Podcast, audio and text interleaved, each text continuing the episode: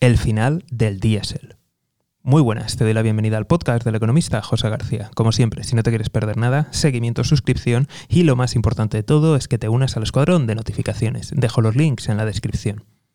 Pues sí, me has oído bien y es una pregunta, ¿no? Porque eh, parece ser, según dicen algunos expertos, que estamos ante el final del diésel, o al menos del diésel tal como lo conocíamos. Las capacidades de fabricación se han reducido.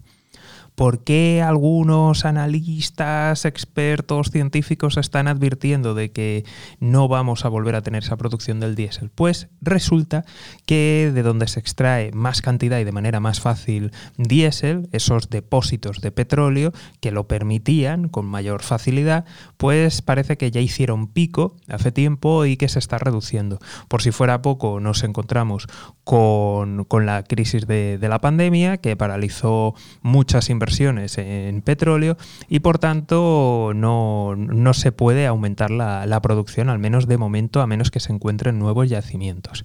Entonces, por eso lanzo la advertencia de nos vamos a quedar sin diésel y en el terreno internacional ya hace tiempo que algunos países están tomando buena nota y están tomando posiciones. Ejemplo, a todo el mundo nos sorprendió cuando Arabia Saudí, uno de los principales productores de petróleo, compró una enorme cantidad de diésel.